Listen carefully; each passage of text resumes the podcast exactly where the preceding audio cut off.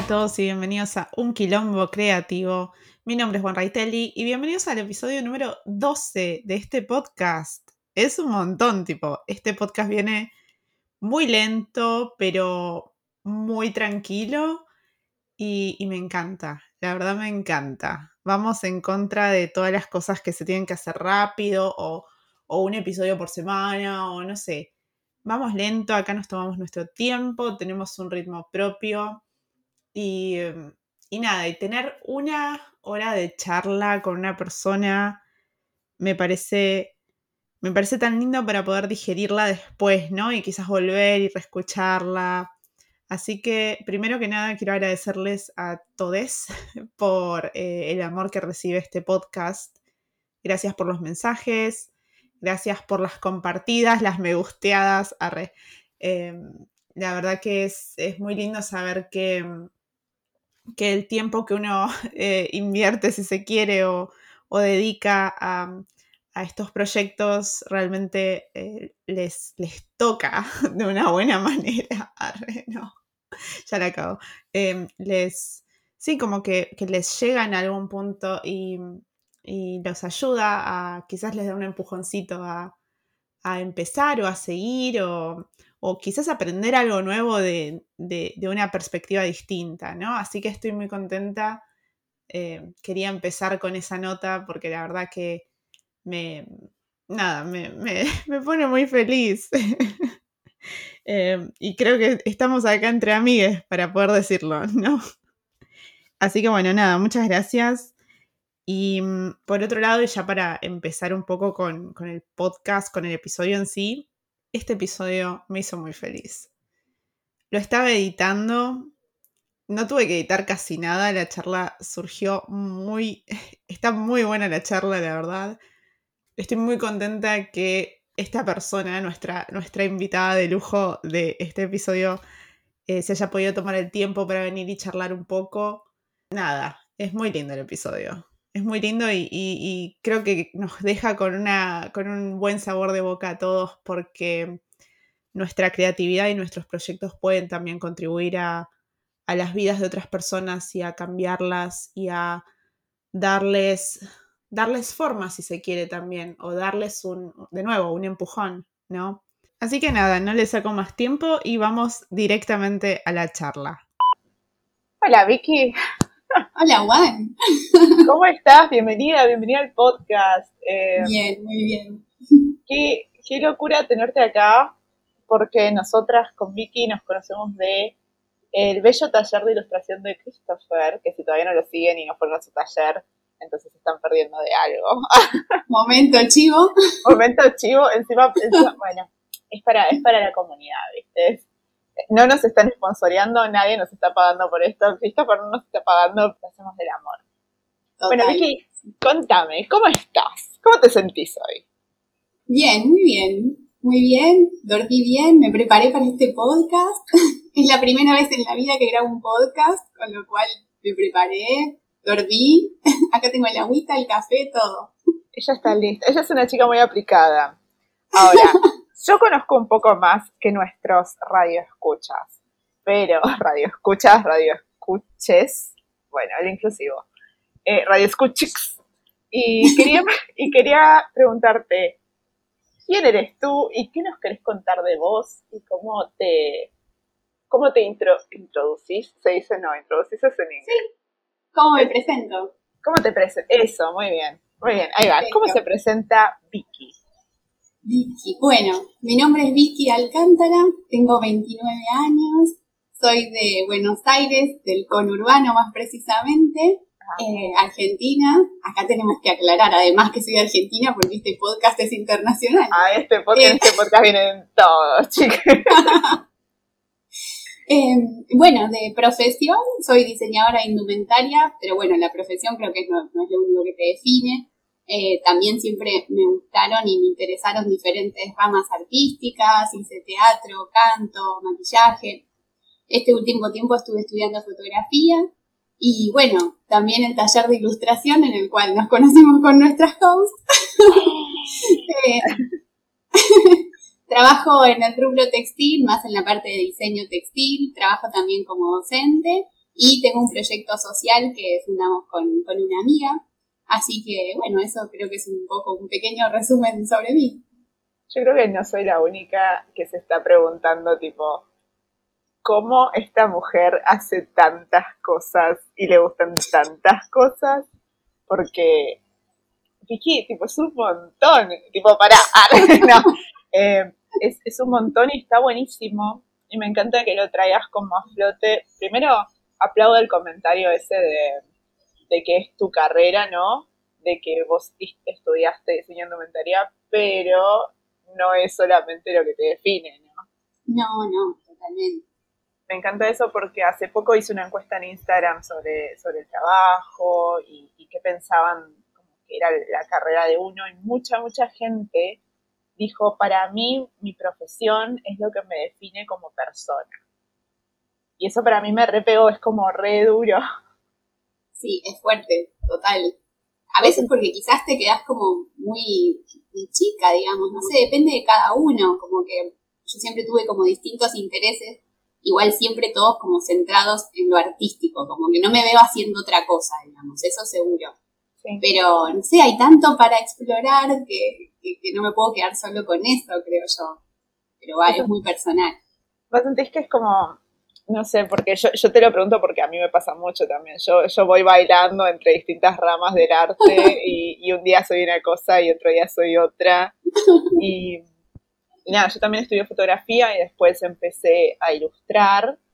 Eh, y yo digo como, ¿cómo te hace sentir esto de tener como muchas, como que quieres hacer muchas cosas y, con la idea que hay hoy un poco de, hacer una marca personal, ¿no? De yo soy esto y me vendo así. El hacer muchas cosas te, complica en algún punto encontrar tu marca personal, ¿Sí, se entiende? Se entiende, se entiende, lo estoy pensando. Creo que por momentos sí, por momentos no, por momentos quisiera focalizar un poco más, encima soy bastante dispersa, eh, pero creo que también esta posibilidad de distintos caminos también quizás es parte como de, mi persona y de mi identidad. Eh, siempre fui así, eh, no quiere decir que esto no pueda cambiar, ¿no? Pero, pero lo soy también con mi profesión, lo soy quizás con mis amigos, tengo distintos grupos de amigos, porque creo que también en la diversidad una se va enriqueciendo. Entonces, como ir probando desde distintos lugares diferentes cosas, me parece que también enriquece lo que uno tiene como más nodal, si se quiere. Sí, totalmente. Yo estoy re de acuerdo porque a mí me pasa también que, que bueno, esto de que te gustan muchas cosas, a veces uno dice, si, si no me puedo enfocar en una sola cosa, es que yo estoy mal, algo está mal conmigo. Me lo he preguntado. sí, viste, como que vos lo ves y que hay gente que nace sabiendo lo que quiere hacer para toda la vida. Y yo digo, guacho, eso a mí no me pasó. Algo, algo está mal, tipo, algún, algún tornillo me falta entonces. Y, y después te das cuenta de que es parte de quién sos, es parte de tu personalidad, y medio como que lo empecés a aceptar, ¿no? Sí, sí, total. Y lo pones en valor también. Tal cual, es como tu valor agregado para el mundo. Vos haces muchas cosas y te gusta hacer muchas cosas y probas muchas cosas también. Entonces, eh, qué mejor, o sea, qué mejor virtud que poder abrazar esta idea de te gusta todo y todo lo querés probar y tenés la posibilidad y, y en algún punto el privilegio de también poder probar muchas cosas, porque nada, yo siempre, siempre hablo de los privilegios, ¿no? Y últimamente como que reviso mi speech todo el tiempo y reviso mis privilegios y me doy cuenta de que, wow, qué, qué loco es a veces pensar en un mundo tan desigual que uno puede hacer estas cosas. Totalmente.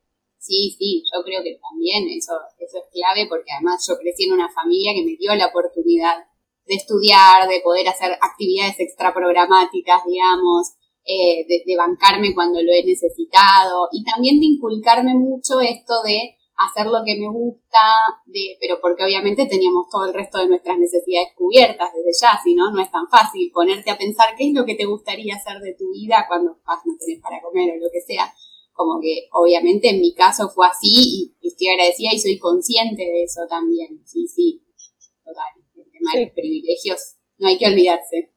Creo que, creo que últimamente, no sé, para mí con todo esto que pasó de la pandemia, con todo esto que, nada, que pasa en el mundo, ¿no? Ya sea pensar en el calentamiento global, ya sea, no sé, acá cerca, cerca de casa hubo como muchas inundaciones donde todo el mundo perdió todo, que, fue como noticia eh, en, en, Alemania, fue como, uy, mirá, o sea, eh, dentro de la pandemia yo tuve trabajo, tuve techo, tuve todo. Sí. Eh, pude seguir trabajando, pude seguir como estando bien de alguna manera, ¿no? Y mi, mi gran problema fue siempre la idea, la parte mental, ¿no? De, uy, cómo acomodo mi cabeza a este cambio gigante. Y cuando al mismo tiempo hay gente que quizás le estaba pasando muy, muy mal dentro de la situación. Y vos decís, esa persona quizás no era la persona que podía estar escuchando este podcast en algún punto. No, totalmente.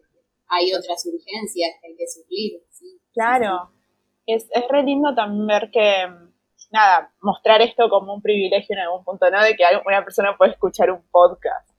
Porque ya, sí. El internet. Porque tenés acceso a los recursos, claro. Claro, el internet, ya sea bueno o malo. Eh, no, no vamos a hablar de ninguna compañía. Claro. Toquemos madera que estamos grabando, además. No pasa nada acá, no pasa nada. Eh, pero, pero eso, ¿no? algo tan simple como tener tener, digo tener internet y, pienso agua potable en realidad, ¿no? Sí, desde ya. Una cama y todo eso. Eh, me gusta la, volviendo, retomando, retomando y saliendo de la connotación política de todo lo que estamos hablando. Quería preguntarte, más que nada volviendo a esto de, las cosas que te gustan y de lo mucho que, que, que, te inquietan, ¿no? Como distintas ramas del arte. ¿Cómo fue ir al colegio eh, y después decidirte la carrera, viste, yo no sé, yo asumo que tenemos, tenemos como caminos parecidos, pero quiero saber cómo pasó, cómo la pasó Vicky pensando en una carrera para la universidad. Eh, la pasé bien, no, no fue algo que me haya llevado algo, como conllevado algo negativo. Eh, quizás sí oscilé entre distintas carreras, digamos, pero la verdad es que me pasó que, que, sabía que quería hacer algo artístico. Eh, también estuve entre psicología también en un momento, fue como, me iba ahí, tiene alguna relación quizás. Eh, pero de chica me, he ido a talleres de arte y también me pasó que mi mamá me enseñó a coser desde chica. Eh, tuve un emprendimiento de billutería cuando tenía 11 años también. Amo, amo siempre haciendo estas cositas. Y, bueno, ahí tuve como quizás el acercamiento a lo que es las telas, la indumentaria. Mi prima es diseñadora textil, entonces quizás también ahí un poco más. Y la verdad es que cuando estábamos en los últimos años del colegio, con, Ana, con una de mis amigas, íbamos a cuanta charla de las universidades hubiese. Eh, y en una de ellas fui, llegué a una de, diseño de indumentaria y dije, bueno, me, me vendió la carrera. y dije, sí, sí, es por acá y, lo definí el, anteúltimo año, digamos, y bueno, también con la idea quizás de tener una marca, un proyecto propio, eh, pero igual siempre supe igual que quería hacer como, quería tener varios trabajos. De nuevo, hoy, 10 años después, digamos, un poco más, quizás digo, bueno, tiene sus pros y sus contras, pero bueno, era algo que yo decidí en su momento y que vengo sosteniendo, bueno, ahora repensando también. Pero bueno, y ahí arranqué. Sí, y yo pensé que iba a ser, ah, ah no vale acá. Te desilusioné. Yo pensé que iba a ser como, no, no sabía qué hacer, entonces fui por aquí y me fui por allá. Y que es más o menos no lo que me pasó a mí. Quería saber si compartía ese sentimiento. Pero ahora que veo, no. Ah, bueno, se termina acá, chicos. ya está. Ya está, bueno, gracias. Eh, no, a mí, a mí personalmente me pasa que estuve como, estuve mucho mucho tiempo tratando de decidir, estuve muy, muy conflictuada con la idea. También estaba muy metida con esto de las carreras que tienen un, una relevancia a nivel social, ¿no? ¿Viste? Si lo pensás de manera más anticuada. Y, y, tenía una profesora que era como muy pushy, como que me decía, bueno, pero vos, yo te veo que vos vas a ser médica, arquitecta. Eh, y yo como con la cara de, ¿what? ¿Cómo, señora, que está eh, no sé si quiero eso, ¿viste? Y un día voy con el formulario para, para estudiar, para hacer, ¿cómo se dice? Diseño gráfico en la UBA. Sí. Y claro, la mina me mira y... "Mm, ¿Cómo? Diseñadora gráfica. ¿Qué es esto? Y fue como, no, no, profe, en serio, yo lo voy a hacer bien, ¿viste? Cuando te sentís, cuando sos chico tenés una necesidad de validación, no sé, creo que cuando sos grande también. pero Bueno, claro, sí. bueno, metimos la pata. Eh, pero esa necesidad de validación que tenía yo cuando era más chica eh, por mis adultos, ¿no? Como, como personas que vos veías en algún tipo de, de, de forma que, que te querían cuidar y querían lo mejor para vos, entre comillas. Yo calculo que seguramente esta profesora quería lo mejor para mí, pero al mismo tiempo yo nunca fui a estudiar diseño gráfico a la UBA, porque se me pinchó tanto, o sea, yo me sentí tan mal, dije, che, debo estar mal, ¿no? Entonces, si esta persona me lo dice. Y me pinchó tanto que nunca fui a estudiar diseño gráfico a la UBA. Igualmente terminé como medio, medio viviendo de eso. Total. Así que, si estás destinado a hacer eso, vas a hacerlo, de alguna manera. Llega, llega, sí. Sí, y esto me... Nada, y yo pensaba como, bueno, quizás todas las personas que tenemos esas inquietudes tienen como un camino medio así, medio mm, idas y vueltas, subidas y bajadas. Pero me re gusta ver que, que más allá como de, de esta idea que yo tenía en mi cabeza, es como vos fuiste directamente a eso que vos sentías que te gustaba y creo que también hay mucha, hay mucha sensibilidad de ver eso, ¿no? Y de reconocer y de, y de eso, de, de, de sentir, de tu intuición te dice vas por ahí, ¿no? Porque te gusta, porque nada, porque, no sé, quizás mi mamá me enseñó a coser, quizás mi, eh, mi prima, que era tu prima, ¿no? Que Sí, se hacía como En trabajaba señora en textil. textil, y vos decís, quizás es por acá, me llama la atención. Y también hay una cosa que cuando no- uno es más chico y está eligiendo carrera es medio, uy, no, cuatro años, cinco años de mi vida. Total. Y era re fuerte. Y además, cómo rendís en la carrera, así. Creo que mirándolo en perspectiva, diría, lo podría haber tomado con un poco más de calma igual. Eh, porque es- estaba como esa presión en un punto de bueno y la carrera y en cuanto lo haces y no sé qué. No, no sé con quién hemos hablado de también el título de carrera, ¿viste? ¿A dónde estamos yendo? O sea, carrera. Eh, pero sí, creo que siempre lo supe como a nivel vocacional, pero quizás creo que lo más difícil también fue después encauzarlo en lo laboral. Hoy por hoy estoy como también en búsqueda de, cómo lo llevo a nivel laboral. Eh, siempre está como el camino de, bueno, quizás terminas tu carrera, te buscas un laburo o te, te largas independiente o lo que sea, pero bueno, creo que, que- hoy por hoy como que estoy ahí como en búsqueda nuevamente. Es como que se va renovando, digamos. Sí, yo creo que cuando llegas a algún punto de tu carrera donde decís, bueno, ya hice como esto, eh, ¿ahora qué? ¿Qué es lo que sigue? no? Claro, Como que estás contenta, pero querés ir un, un paso extra, ¿viste? Querés ir tanteando qué más hay para hacer, porque también esto de las inquietudes, ¿no? Que estamos hablando, te, te, te lleva a, a querer conocer más, porque uno es curioso y uno quiere saber cómo podemos hacer lo que estamos haciendo quizá mejor o de otra Sí. manera, eh, o qué posibilidades hay de hacer esto, no sé, freelance o de, de trabajar en algún lugar que sentís que te gusta. Eh, siempre Sí, es como totalmente. constante renovarse. Sí, sí, sí, sí. Sí, nunca me, me imaginé, igual creo que es propio también de nuestra generación y de las que vienen también, el hecho de que nunca me imaginé en un mismo trabajo toda mi vida. eh, y de hecho, siempre tuve esto de pensar en distintos trabajos y demás. Y, y bueno, a- ahora creo que se va como haciéndome ya de a poco también. Eh, sí, bueno, en relación de dependencia, ¿no? Porque también hay, para el alquiler, las cuentas, demás, ¿viste? O, o Sí, querer es verdad. viajar o hacer cosas. Y es como, tener un bueno, aguinaldo. Hay que, hay, que, hay que decir eso, ¿no? Como independiente, yo no tengo yo no sé qué es un aguinaldo, chicos. claro. Sí, y, y está también re bueno como reconocer, reconocer esos pro que uno tiene cuando trabaja quizás para, para alguna empresa o para algún, alguna persona que no es uno mismo, ¿no? Y decir, bueno, quizás, quizás también es temporal, ¿no? Quizás nos estamos tomando todo tan en serio con nuestras vidas Sí. que, que no nos damos un minuto para decir, ¿y si tengo ganas de trabajar tipo un año acá y después tipo, no sé, voy para otro lado y voy saltando y voy buscando cosas nuevas? Eh, es muy difícil a veces establecer una flexibilidad donde en, en un contexto que te dicen que no puede ser flexible. Sí, hay que quitarle un poco el peso. Yo reconozco que lo estoy trabajando porque no me ha orientado fácil. Sí, sí, ya es como, bueno, como que cada vez que dejé un laburo fue un proceso, no es que dije, ah, bueno, listo, voy a dejar, ya está, qué lindo, qué alegría, seguro voy a tener plata. No, no era como, bueno, pensá qué plan B tenés, cómo lo sostenés, cómo le decís a tu jefa, cómo...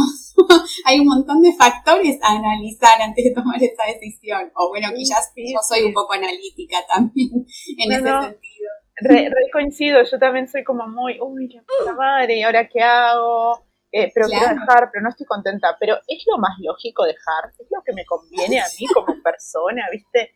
y, y, te haces una lista de pros y contras y de cómo vas a pagar cosas. Y, ¡Ay, sí! ¡Ay, no! ¡Ay, sí, ay, no! pero, pero es muy así. Yo creo que también, también en los contextos económicos donde, donde nos movimos, o sea, Argentina en sí como país, para todas las personas que, que nos están escuchando de otros lugares, Argentina como país tiene una economía que tampoco puedes proyectar muy a futuro. Entonces es muy cada, cada decisión eh, uno la va tomando con pinzas, ¿no? Y vas diciendo como, bueno, voy a ver, voy a darle un poco de tiempo a esto porque necesito el tiempo, básicamente. Necesito que las cosas decanten, necesito ver cuánto va a estar el dólar eh, en dos meses. Entonces es muy, es muy necesario también tener ese nivel de, de, analizar para, para, poder ver si, si, es viable hacer esto o no. Totalmente. Eh, por lo menos en base a trabajo, ¿no? Sí, sí, sí, ni hablar. De hecho, hablamos de aguinaldo y no, no sé si el resto sabe lo que es el aguinaldo también. Bueno, yo tampoco lo sé, puedes contarnos qué es el aguinaldo.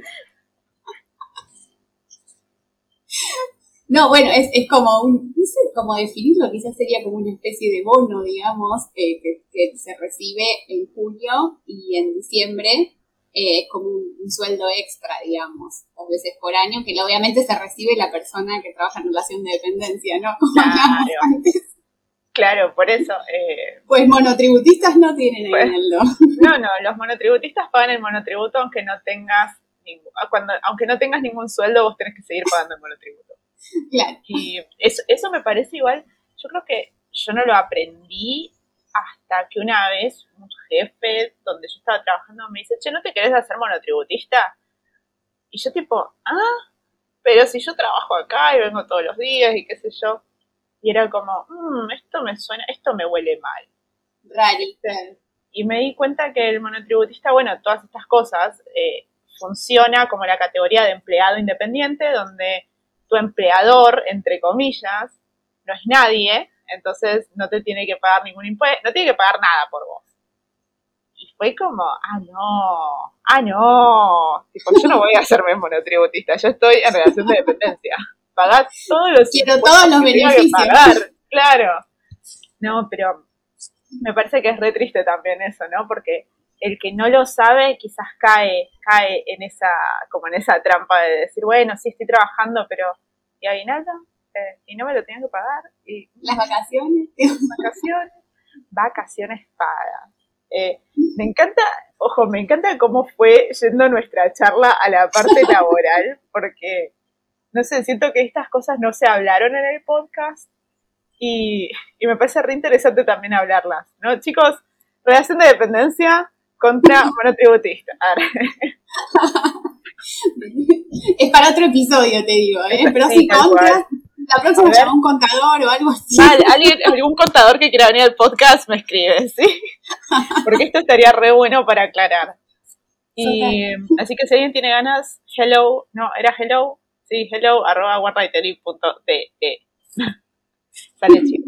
Me interesa saber cómo fue que vos también tenías esta idea de, las, de los distintos trabajos, ¿no? Porque no cualquiera se, o sea, tiene eso encima. Yo quizá veía que mi abuelo, no sé, trabajaba toda la vida en una empresa, entonces también tomaba de eso que eso era lo correcto. No sé si vino de tu casa también o cómo fue. Sí, lo estaba pensando porque no me lo había preguntado, de hecho. Eh, y sí, creo que sí, que vino de mi casa. En mi casa siempre trabajaron ambos, mi mamá y mi papá. Eh, pero mi papá tenía varios trabajos también, también por una cuestión económica, obvio, pero mi papá también daba clases, aparte de como su trabajo fijo, eh, también tenía quizás en su momento tuvo un trabajo independiente, entonces creo que lo fui como aprendiendo desde ahí. Eh, y, capaz por eso me quedo, estoy como concluyéndolo ahora porque real nunca me lo había preguntado. Quizás es algo que siempre tuve como naturalizado y bueno, fue así allí. Revelaciones Pero bueno. en el podcast. me iluminé. te llegó, te llegó la luz y vos dijiste, claro, por acá viene. Es acá. Sí, sí. Bueno, creo que la, crianza obviamente condiciona un montón y, en mi caso creo que, o sea, pienso lo favorable, ¿no? También es este hecho de, quizás poner, yo soy muy fan de, del hacer todo yo, digamos, eh, del hacer todo a mano y todo, y es algo que también eh, como que se dio así siempre en mi casa, como que mi casa era todo, bueno, se pinta, lo pintamos nosotros, hacemos nosotros, mi papá es muy habilidoso con, lo que es carpintería y demás, mi mamá con la costura, todo. Entonces es como que, todo lo podemos hacer, digamos. Entonces creo que eso yo también lo absorbí y lo, reconozco también como algo bueno, que, me gusta también. Es como, bueno, antes de capaz de comprar algo, pienso, yo no puedo hacer esto. ¿O cómo lo puedo hacer? Después hay cosas que no te convienen porque a veces son un poco más caras la, la materia prima y todo lo que el trabajo que conlleva a comprarlo terminado. Pero bueno, eso también fue algo que, me inculcaron, digamos, quizás inconscientemente, ¿no? Obvio, eh, pero creo que está bueno también. A mí me parece que es re, ¿cómo se dice esto? Como que es re valioso también tomar eso de que viene de, tu familia y, esta cosa de, de lo artesanal, ¿no? De lo hecho a mano. Yo creo que estamos en un mundo donde todo es tan manufacturado, todo, todo tan hecho para, para comprar y si no lo querés lo tirás. Algo que pasa mucho en Alemania es que, por ejemplo, las cosas hay cosas que son muy baratas y, y los muebles, por ejemplo. Eh, vos vas a la calle y encontrás muebles en la calle, encontrás todo nuevo y, y yo me siento como, Dios mío. O sea, te das cuenta de que es tan barato que hay gente que ni siquiera quiere arreglarlo o quiere como como tenerlo o quiere hacerse cargo de eso, simplemente no lo quiere porque renovó la casa en cuarentena, entonces tiraron todos los muebles viejos ahí afuera y, y vos decís, ¿dónde está el valor? ¿Dónde está el valor a las cosas? ¿Dónde está el valor a, eso que, que uno compra y que no sé, yo siempre pienso que las cosas tienen como una alma o un pequeño, un pequeño corazón y que si las Hola, Mericondo. Arre. Cero influencia, nunca escuché a esa persona. Por favor. nunca leí el libro, nunca nada. Yo posta nunca leí el libro. Pero sí, sí vi un par de episodios de, Netflix. ¿Sí? ¿Sí leí el libro? No, no, no leí el libro, me acuerdo. Porque no tenía mucha plata para comprarme dos libros y bueno, me compré otro que se llamaba eh, Adiós, cosas de, de un tipo que era minimalista, una cosa así. Pero muy interesante. Eh, tema para hablar en otro momento, también lo del minimalismo.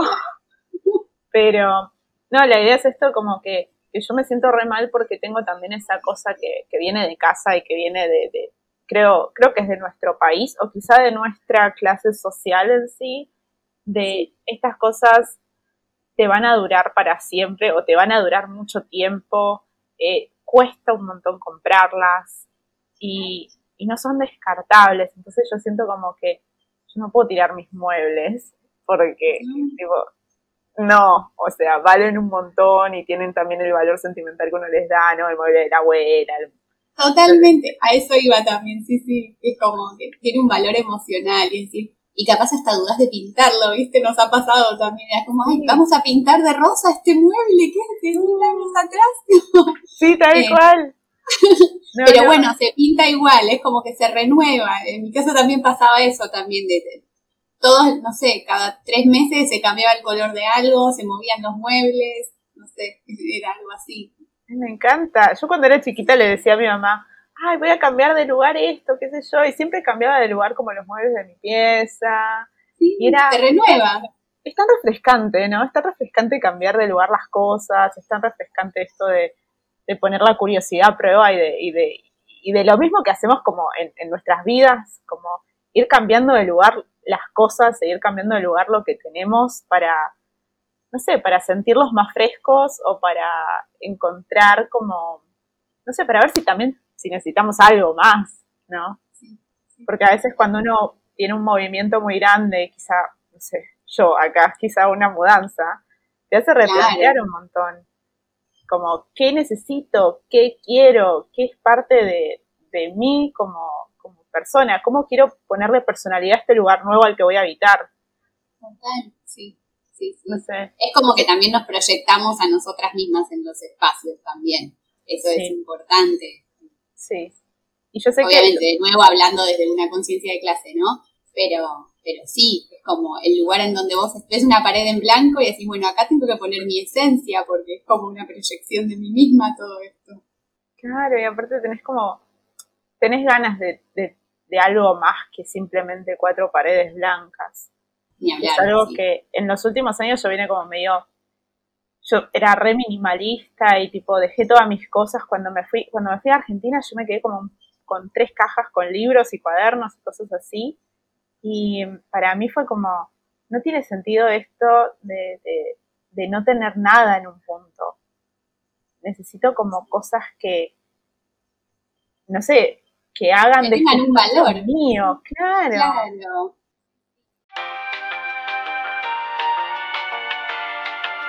Si estás disfrutando de este episodio, te cuento que podés colaborar con este podcast haciendo un aporte único, invitándome un cafecito o sumándote a Patreon, donde con tu suscripción mensual no solo vas a estar aportando, sino que también vas a acceder a contenido exclusivo. Te invito a poner pausa e ir a descubrir más proyectos en onerightelly.de barra hello there. Seguimos con el episodio. Algo más que quería preguntarte, eh, más yendo para el lado de lo textil y el lado de eh, cómo, no sé, no sé muy bien dónde trabajas vos, no vamos a decir nombres tampoco, vamos a mantenerlo todo muy anónimo.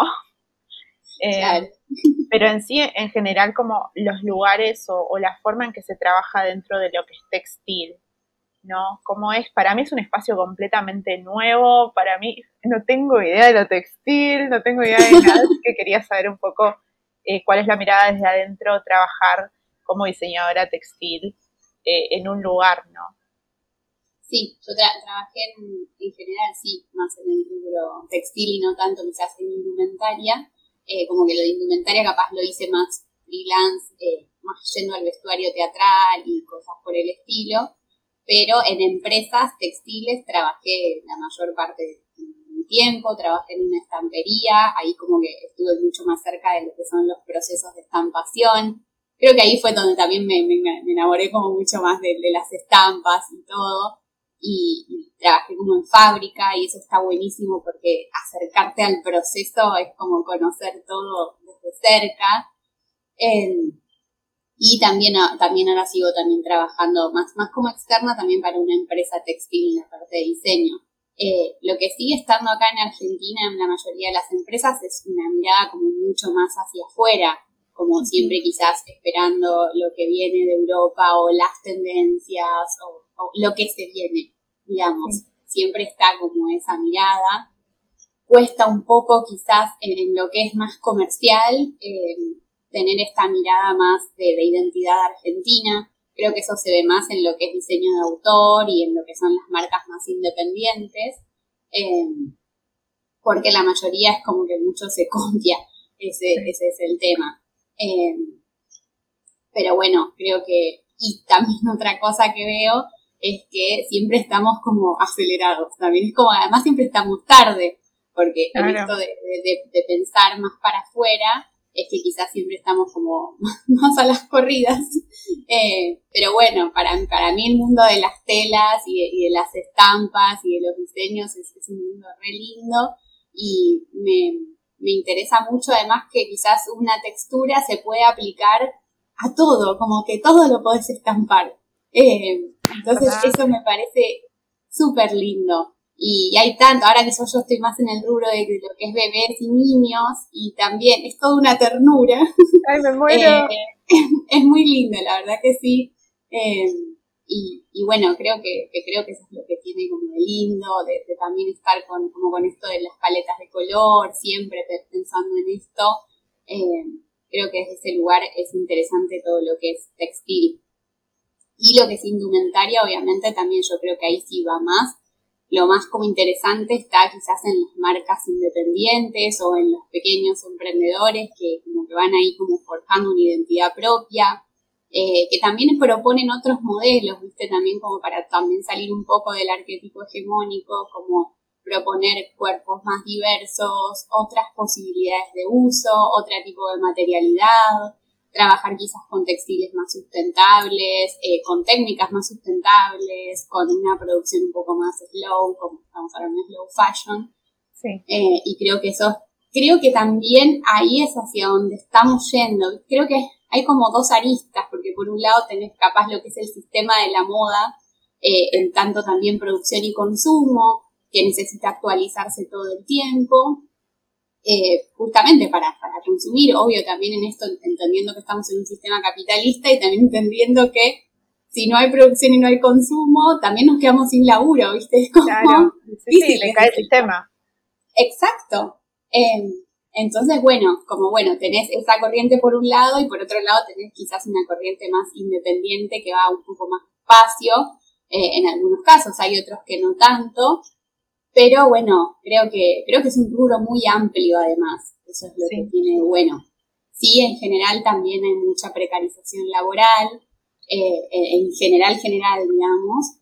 Y, y, el tema de la sustentabilidad, yo digo, va como muy de la mano de quizás los más chicos, porque después de, de los más grandes, capaz es un poco más difícil también como controlarlo y demás. Entonces, bueno, creo que ahí hay como algo a trabajar y algo que creo que que lo textil, la indumentaria y del sistema de la moda es algo también a replantearse. Creo que un poco está yendo eh, hacia ese lugar, también porque somos más compradores un poco más demandantes, hay como mucha más conciencia y, está bueno, pero bueno, es, es algo quizás un poco más grande, digamos, es un tema más sistémico. Sí, sí. Eh, yo estoy de acuerdo y era como, vos, vos solita, mira, yo no dije nada, vos solita te fuiste llevando los temas que yo quería ir tocando, me encanta. Eh, bueno, más que voy a volver a esto de eh, las distintas partes de la moda, como que estábamos hablando de las aristas, de, las puntas, ¿no? Vos, dentro de lo que va a diseño de autor o a una moda que es mucho más preparada para el consumo masivo, si se quiere. Vos, dentro de, esa, de ese espectro, ¿dónde te ves? Teniendo el conocimiento que tenés de, como de, de campo y al mismo tiempo como con tu moral, viste que esto es algo todo muy propio, ¿no? Moral, conocimiento de campios, de campios, de campo, hacemos una ensalada y sale Vicky. sí, sí, creo que, a ver, creo que tener el, el bagaje y la experiencia está bueno para después saber bien qué quieres hacer. Yo siento que quiero trabajar más de forma independiente eh, y que quizás quiero tener como una marca donde se proponga esto y bueno, un poco también es lo que vengo haciendo como de cuñada, que es como el otro proyecto que tengo aparte, eh, porque creo que, creo también en el, en el diseño y en la indumentaria también que, y el arte en general, si lo pienso, es como que tienen una responsabilidad yo creo que como diseñadores también somos comunicadores, tenemos una responsabilidad porque lo que producimos es como que es parte de el capital simbólico, digamos, forma parte del imaginario colectivo. Entonces, las imágenes que proponemos, los modelos que difundimos, los mensajes que queremos transmitir, no son inocentes. Entonces creo que desde ese lugar está bueno ser conscientes de cómo esa responsabilidad y actuar en consecuencia. Eh, bueno, a veces es un poco difícil, de nuevo, por, las demandas del sistema y demás, pero creo que, está bueno ir para ese lado y al menos es a donde yo quisiera ir y estoy como tratando de, llevar mi laburo. Em, tenía otra pregunta para hacerte, pero al final me di cuenta que era una reflexión más que una pregunta. Y, y Dios, ¿viste cuando ves algo y decís, ojalá yo hubiera hecho eso? Bueno, vos dijiste algo que yo dije, ojalá yo lo hubiera dicho, pero no, lo diste vos. Así que esto de que, del mensaje que te da como de que, de lo, ah, esto que, que el que hace moda, el que trabaja en, en, en cualquier rama artística también tiene un mensaje y que ese mensaje no es inocente y que la influencia de todo lo que uno hace dentro de un trabajo, dentro de, como de la cadena, aunque sea desde lo más mínimo, tiene un impacto en una persona, me hace pensar en cómo a veces nos tomamos a la ligera lo que hacemos porque, porque pensamos que no importa, ¿no? Y en realidad algo que nosotros sentimos que es minúsculo para, para un proceso en sí es tan necesario eh, eso me lleva también a lo que uno puede aportar a un laburo, ya sea a un trabajo o ya sea a cualquier parte de la vida, ¿no? Que decís, wow, mira, yo no sé si voy a hacer esto, no sé, no sé si me parece que puedo, que tengo, no sé, que tengo lo que se necesita para poner algo ahí afuera, pero al final sí, al final todos hacemos la diferencia, todos colaboramos dentro de, la creación de un mensaje y la creación del mensaje es básicamente parte de del imaginario colectivo, ¿no? De, la parte de lo que cree la sociedad. Y, y, ahí nos pongo a todos en responsables por lo que hacemos, porque es re, es re loco pensar que nosotros también llevamos con nosotros el valor que vamos a dar a la sociedad. Totalmente. presidente. Vamos. Sí, sí, creo que todos tenemos una responsabilidad desde el, desde el laburo que fijamos. Yo, obviamente, nosotros hablamos de lo artístico porque es lo que nos compete, digamos, pero, pero en general todos tenemos una responsabilidad también como consumidores, como compradores. Eh, a veces es un poco difícil, es, lógico, ¿no? Tampoco si estamos todo el tiempo pensando, bueno, ¿qué impacto tiene todo lo que hago? Y después estás lavando papeles y reciclando. Vale, vale, uno no se quiere claro. Eh, pero sí, sí, es, es importante al menos tener conciencia de esto, creo yo, y en base a eso pensar cómo querés llevar adelante tú o tus laburos, tus proyectos personales, quizás no puedes ejecutarlo en un laburo, pero sí en un proyecto aparte, o en un hobby o lo que sea, y, creo que todos podemos hacer algo desde nuestro lugar. Te digo, obviamente hay, hay un, aura de general, digamos, hay políticas, hay empresas, hay un montón de, factores en juego, pero bueno, desde la responsabilidad creo que no es la única la nuestra, pero desde nuestro lugar podemos construir un montón. O sea, tenemos el poder de elección desde ese lugar. Claro, totalmente. Yo creo que sin desmerecer, sin desmerecer, sin minimizar al tema sistémico que nos compete, eh, más que nada como, como sociedad y el tema de la distribución de riquezas y qué sé yo, entonces, me parece que es necesario también reconocer nuestras posibilidades dentro de un sistema que realmente no, no sé, también se rige mucho del vos podés hacer el cambio, pero al mismo tiempo el cambio también lo tienen que hacer las empresas y bueno, e, entendemos el concepto, ¿no? A raíz de esto, voy a ir un paso más adelante y voy a preguntar, que me quedan dos preguntas en el tintero, o tres, tres puede faltar el podcast todavía. Pero. Ay, sí, ya sé cuál es. Ay, no, qué miedo. Todo el mundo se pone mal cuando yo digo voy a hacer esa pregunta y es como, ay, mieditos, mieditos. Em, la primera es, ¿tenés algún referente? ¿Tenés algún, eh, algún diseñador, alguna marca, algún, algún lugar como que se especialice en hacer algo a nivel textil, a nivel moda, que sentís que va muy bien con tus valores o que admiras mucho o que te parece que está yendo por un buen camino? Sí, eh, quizás en, textil o en lo que es patterns, eh, Laura Barsky, por ejemplo, que ella es diseñadora gráfica e ilustradora, yo tomé algún curso con ella eh, virtual.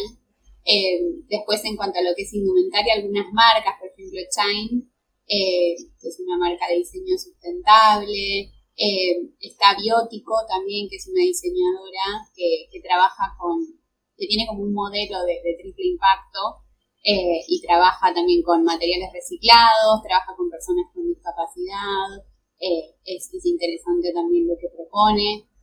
me interesa mucho el laburo textil que tiene tramando Martín Churba, que es como su huella. Sí, sí. Creo que esto, bueno, y quizás internacional está Issei Miyaki también, eh, que, también tiene un laburo textil que me parece impresionante. Eh, creo que eso en cuanto a lo que es indumentaria. Después hay ilustradores, ilustradoras que, bueno, estoy conociendo ahora también en el taller de ilustración que son súper interesantes. pero sí, creo que, que esos, como en general, después no se me vienen muchos más a la mente. Después hay, hay artistas también que me gustan, que me gusta Bernie, por ejemplo. Eh, pensar también, bueno, Bansky, por ejemplo, estaba justo mirando un, cuadrito que tengo ahí. tenía el eh, machete, tenía el machete. Pero sí, sí, creo que hay, hay muchos, eh, no sé si me vienen todos a la mente, pero menos esos en general, sí. Está re bueno, nunca lo que pasa con, mi conocimiento a nivel, a nivel que tiene que ver con todo lo que es textil y, yo digo moda en general porque es, la palabra que, conozco, ¿no? En algún punto no puedo diferenciar tan profundo como vos y eso también me hace pensar, bueno, estoy aprendiendo un montón con lo que vos me decís. Ay, gracias. ahí te doy para una palmadita virtual. Y y nada, yo en su momento cuando era más chica, en 2000, volvemos por allá 2012, 2014, 2012, 2014, como muchos lo sabrán o no lo saben, si este es el primer episodio que están escuchando, yo tuve un blog de moda que se llamaba Rebelde. Eh, mi idea con hacer un blog de moda en su momento era que estaba cansada de ver que toda la gente estaba como bien vestida en algún punto, como que todo era demasiado hegemónico, que todo era demasiado la moda de la bajada de línea que viene de arriba, ¿no? Y yo me sentía como que no podía ser creativa con lo que usaba porque se sentía mucho muy, se sentía mucho muy, guau, se sentía muy uniformado todo en algún punto y yo simplemente quería quería ponerme distintos patterns juntos, quería como jugar con las prendas que me ponía, quería mostrarlas también, porque parte de, para mí mi cambio que iba pasando adentro siempre era como muy externalizado, mostrándolo y siendo una millennial que creció con Internet, entonces Internet era el lugar, ¿no? Eh, Internet, como digo, siempre es la casa de todos mis proyectos. Y, y bueno, me hace sentir como que en ese momento yo me aproximé a, a, la moda también, digo, desde la rebeldía de vos como mujer tenés que usar esto, y te tenés que ver de esta manera y, hacer estas cosas como, no sé, sí o sí ponerte tacos o sí o sí maquillarte de tal manera o qué sé yo, me sentía como muy, muy limitada a la hora de explorar creativamente lo que yo podía hacer con la ropa. Eh, en un punto eso, eso me terminó medio consumiendo, yo empecé a tener como, como malas experiencias digo malas entre comillas porque la verdad que son experiencias que igual me han servido, pero empecé como a recibir eh, colaboraciones con marcas pequeñas, empecé como a, invertir un montón en la imagen del blog y eso era como invertir también en mi imagen y eso me llevó también a tunear, como a, cambiar un montón de cosas en mí que eran las que yo me quería revelar al principio, ¿no?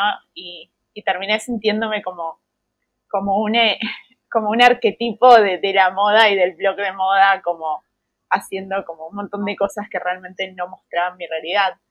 Fue ahí en el momento en el que yo me peleé con toda la idea de vestirme y dije, esto me está consumiendo, esto es algo que me lleva mucho a un lugar muy egoísta y, centrado en mí misma y, y me, no sé, como medio me asusté, me asusté y me fui.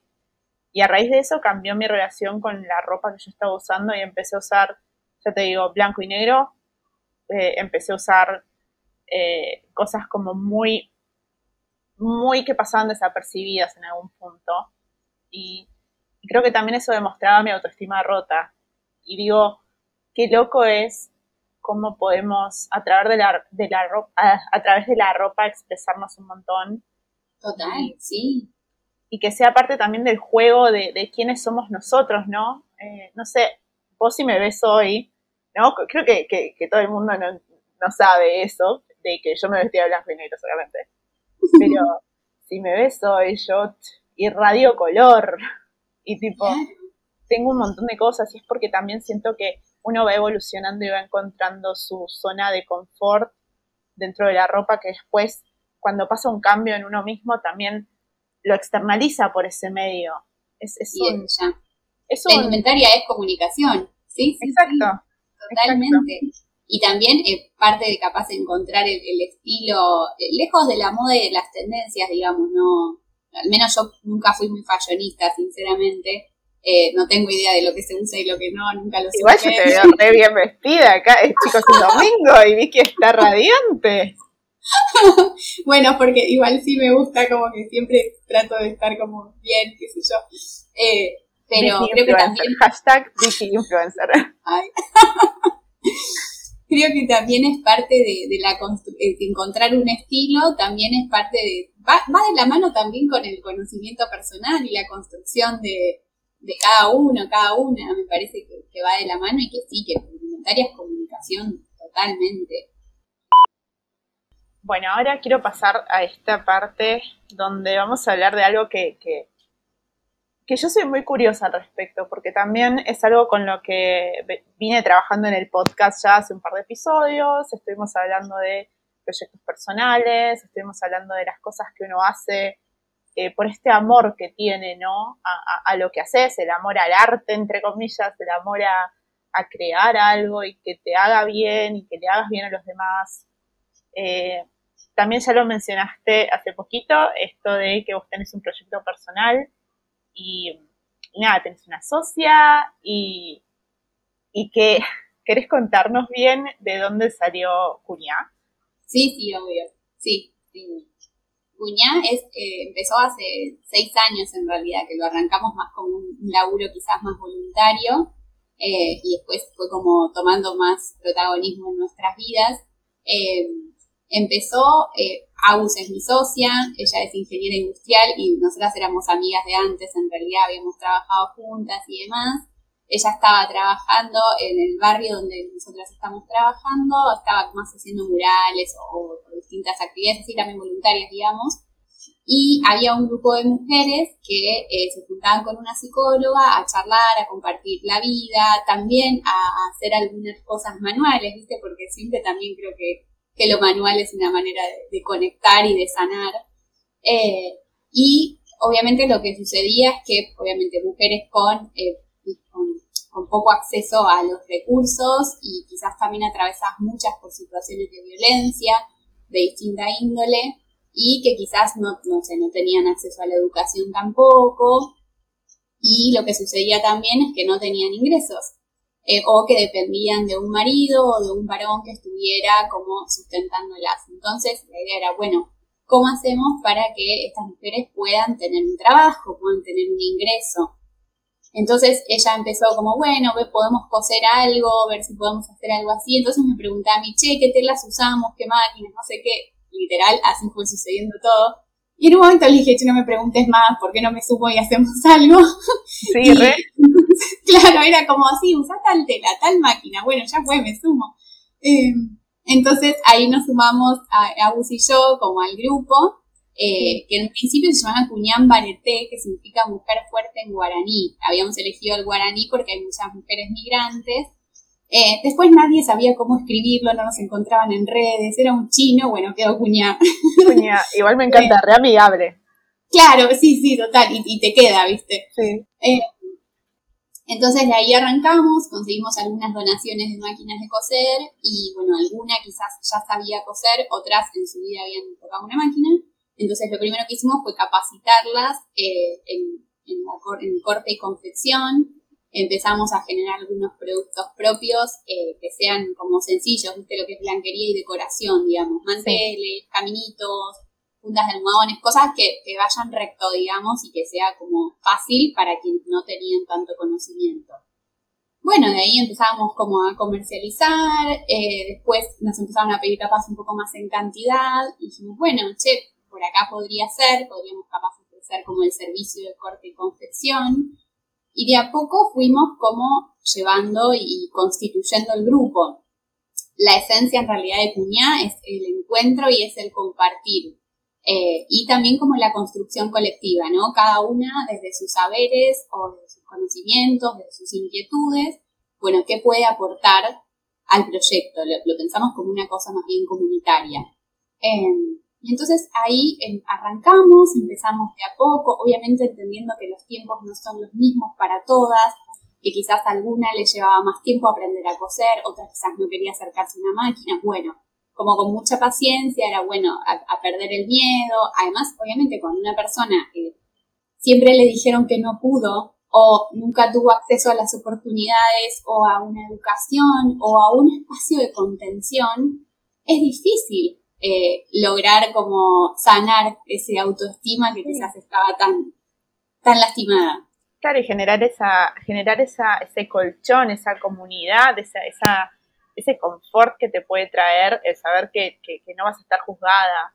Total, ah, sí, Imagino con todo esto de que vos me decís, más que, o sea, hay, hay, un, hay un gran depósito de confianza, de, de amor y de paciencia para poder como, como volver siempre a estos fundamentos, porque es tan necesario curar o, o, acompañar a través de, utilizando estas herramientas, ¿no? Porque si no es muy es muy triste también. Uno no elige lo que le pasa en la vida y el hecho de que alguien venga y te, y te dé, o sea, traiga valor a tu vida desde lo que vos estás haciendo, por ejemplo, me parece tan...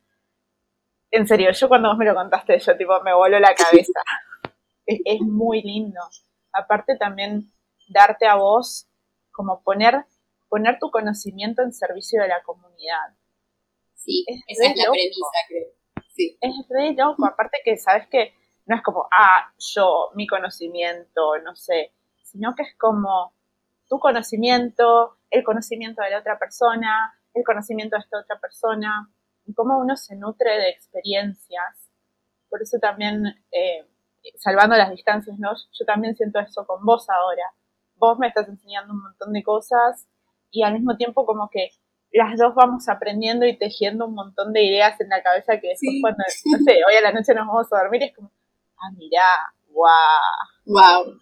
Sí, me encanta, me encanta también eso que, que es generar un, un, espacio de encuentro, ¿no? Con vos y con personas que quizás en algún punto son desconocidas, que, que después terminan de ser, o sea, terminan de ser desconocidas para convertirse en pares eh, en gente que uno, no sé, abraza y tiene ganas de saber cómo fue su semana, ¿no? Totalmente. Es re mágico, es re mágico. Sí, y nos vamos como construyendo unas con otras, digamos.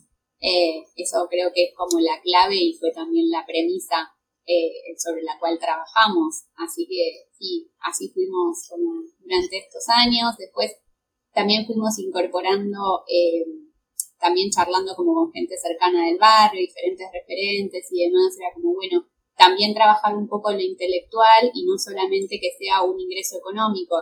El ingreso económico era, era importante para que las mujeres puedan lograr su independencia, porque si no, eh, no, no, pueden como emanciparse y tampoco desarrollarse personalmente. Por eso era muy importante lograr un ingreso, aunque sea chiquito, pero que además sea algo que ellas hayan logrado como con sus propias manos, con su propio conocimiento y, lo puedan poner en valor. Entonces después de ahí también fuimos trabajando lo que eran los talleres de formación, que era todo esto prepandemia, ¿no? Que una vez por mes nos juntábamos y capaz venían eh, diferentes mujeres, otras profesionales y demás, y tratábamos eh, generalmente con mujeres referentes de la historia, hemos hablado de Vita, de Juana Zurduy, Trabajado también lo que es una, escucha asertiva, vinieron como, como, diferentes mujeres también a traer otros saberes eh, para trabajar también un poco lo intelectual, lo espiritual y demás, que esto se, se fuera complementando a la par de la parte productiva. Eh, claro, aparte es como, yo creo que la parte, no sé si lo dije en algún podcast también, pero como que uno a veces es muy necesario conocer y expandir las ideas para después poder como utilizar las manos para llevarlas a cabo. Total, sí. Y, esa riqueza que te puede dar el otro a veces, a veces no la tenemos muy en cuenta, simplemente la dejamos pasar por alto porque, de nuevo, también a nosotros en algún punto alguien nos ha dicho, che, vos no podés hacer esto. No. Y, es difícil sacarse el estigma ese que de una persona que te dice, no, no lo puedes hacer. Sí, sí, hablar, y más cuando son años de, esas situaciones. Porque a veces es, difícil salir y hay cosas que, quizás nos siguen costando, obvio. El último desafío que tuvimos eh, así pre-pandemia, digamos, eh, que fue una propuesta y fue un desafío, fue el hecho de generar capacitaciones. Bueno, una vez que nosotras ya logramos un nivel, eh, una capacidad productiva y demás, ¿cómo podemos hacer que esto llegue a más mujeres? Entonces, porque siempre está orientado a mujeres, obviamente. Eh, y entonces creamos lo que son las capacitaciones, que fueron talleres de costura inicial, en los cuales cada una de nosotras daba una clase, yo quizás di la primera como introducción a los textiles, y después cada una, después de todo este tiempo haber aprendido, estaba además trabajando como docente, que eso a mí me pareció fascinante, eh, y fue como trabajando y ayudando a otras mujeres a que, también pudieran acercarse a las máquinas de coser, a, generar productos propios. Eran cortitos, pero bueno, también fue como, como el, siguiente paso que fuimos dando. Y que bueno, ahora obviamente por la pandemia no, no los estamos haciendo, los hacíamos en el verano. Pero bueno, que es algo súper interesante también. Eh, me, me interesa, primero me interesa saber si si algún producto está como para comprar, si está disponible para que uno pueda comprar algún producto. Eh, no sé si tienen página web, si tienen algún lugar donde podemos encontrar el proyecto. Sí, ahora estamos con Instagram, estamos ahí como reviendo el tema de la web. Estamos ahora más que nada no tanto con lo que es producto propio, sino haciendo producciones para terceros, porque también la idea es que vos a tu producción puedas sumar impacto social con nosotras. Eh, es decir, que puedas crear tus productos entendiendo que eso es parte de un modelo un poco más sustentable, más transparente, trabajando con la premisa del comercio justo y también tratando como de, esto de que hablábamos antes, de los pequeños proyectos o emprendimientos que quizás son los que llevan un poco el cambio, decir, bueno, sumarnos nosotras también ahí y desde la parte productiva. Entonces, a quien tenga un emprendimiento o algo textil y, necesite producir con nosotras, bueno, eh, después puedo pasar el Instagram también, que es donde quizás tenemos toda la fuente de contacto o el mail.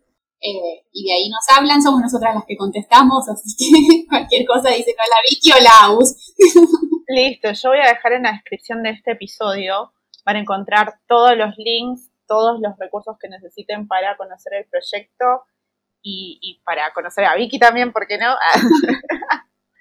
y mm, otra cosa, ¿hay algo que estén necesitando? ¿Hay alguna forma de hacer donaciones? ¿Hay algún, no sé, mandamos flores a algún lado? No sé. Vino, quizá, no sé. Bueno, ah. bueno, mi casa. eh, sí, lo que es donaciones se pueden hacer, tenemos, siempre mandamos el link de, Mercado Pago, pueden ser donaciones únicas o mensuales también. Eh, estamos también en búsqueda de más máquinas y también trabajando un poco más lo que es la infraestructura del taller y, quizás algún, algún tipo de asesoría también desde abogados, abogadas, contadores. Bueno, contadoras no tenemos en realidad, eh, también para, para formalizar un poco más todo y trabajarlo como, como más en serio, digamos, desde este lugar. Claro, para que tenga un marco legal. Exacto. Eh, eso me parece genial. Después, eh, me parece. Nada, yo sigo acá como re what. Porque mm, esta idea que salga, ¿no? Cómo, cómo recorrimos en todo el episodio tu camino desde que tu mamá quizás te enseñó a coser y las influencias que tuviste hasta llegar al punto donde pones tu saber a, a disposición de la comunidad, que me parece tan rico, que me parece tan... No, no puedo, realmente no puedo explicarlo, pero me da tanta alegría porque el proyecto que quizás salió de la nada, que quizás salió como de que tu amiga te venía a pedir asesoramiento y vos le decías, para, yo me sumo. Eh, sí, fue muy espontáneo todo realmente. Si bien capaz las dos en paralelo hemos hecho cosas voluntarias, pero quizás como más esporádicas, bueno, ir a ayudar a algún lugar o lo que sea. Eh, después esto fue también, también por una cuestión de, de decir, bueno, que no vayamos solo al asistencialismo, sino a generar otro tipo de modelo o algo que pueda ser sostenible en el tiempo, para que no sea algo como tan esporádico o eventual. Claro, y, los valores también que contienen ustedes dentro de este, de este marco del proyecto me parecen tan dignos de ser mostrados y de ser como, eh, como, sí, como que lleguen a más personas, porque la verdad que creo que quizás hay mucha gente que tiene esta idea de querer hacer algo más comunal y, y quizás no se anima porque piensa que es mucho, porque piensa que tenés que planear un montón y a veces ni siquiera es planearlo, a veces es simplemente también seguir un poco esto que te, que te dicen, ¿no? Como que te dice tu amiga, que, que te, se te van dando las oportunidades de acuerdo a vos vas andando y vas haciendo camino. Eh, también las vidas que, estás cambiando. Claro. Claro. Es como, es empezar, como decís vos, y son todas estas vidas que están cambiando, que es el resultado, o son el resultado de, de vos haber empezado con algo. Es, es realmente se ponía a llorar, cuando sensible. Eh, sí, sí, es importante. Quizás también dejar como mensaje el hecho de que yo no me creo la gran cosa por esto y creo que cualquiera puede hacerlo. O sea, me parece que está al alcance de todos en tanto uno tenga quizás un saber o eh, una capacidad o lo que sea y decir, bueno, ¿a quién le puede servir que quizás no haya tenido acceso a esto? decir, bueno, lo que hablábamos antes, ¿no? Yo siendo consciente de que tuve las oportunidades y el acceso a un montón de privilegios. ¿Cómo puedo acercarlos a quienes no lo tuvieron? Y desde cualquier lugar, porque yo lo hago, incluso me lo he cuestionado también, porque de nuevo, yo soy diseñadora, no soy trabajadora social, ni médica, ni psicóloga, que quizás son como profesiones que están un poquito más cerca de, este tipo de proyectos. Y sin embargo, traté de, poner lo que yo tenía para poder gestionarlo. Entonces, cualquiera desde cualquier profesión o sin ninguna profesión, simplemente con las ganas lo puede hacer. O sea, como que quiero que llegue ese mensaje de decir, todos podemos hacer algo al respecto. Em, siento que es tan, de nuevo, es tan inspirador. Tipo, la puta madre, qué inspirador, en serio, re. Gracias. Em, me, me siento como una mamá orgullosa. es, es, tan, es tan necesario a veces como dar la vuelta, como girar la cabeza para el otro lado y ver todo lo que uno puede hacer en vez de pensar en todo lo que uno no puede. Tal cual. Sí, eh, Vicky, voy a hacer la pregunta. Miedo. Ah, tan, tan, tan, tan. Música de tiburón, por favor. Ah. Vicky, ¿te consideras? Todos tenemos, igual todos tenemos ya, ya la tenemos resuelta todos acá, ¿eh? Vos sos, vos sos la única que está pensándola. Eh, ¿Te consideras una persona creativa y por qué? Eh, es, difícil contestar la pregunta igual. Eh, creo que no sé si soy una persona creativa como que haya tenido el don de la creatividad, pero sí siento que busco el camino creativo, que me gusta siempre estar trabajando en cosas creativas eh, y en cosas eh, relacionadas con lo artístico. Igual creativo creo que se puede ser en cualquier ámbito, no solamente en el artístico, pero creo que, que un poco sí, quizás es, un, es a veces un título un poco grande también, autoproclamarse creativa, pero creo que un poco sí, aunque quizás es algo que fui trabajando y no que quizás eh, me vino dado, digamos. Sí, claro.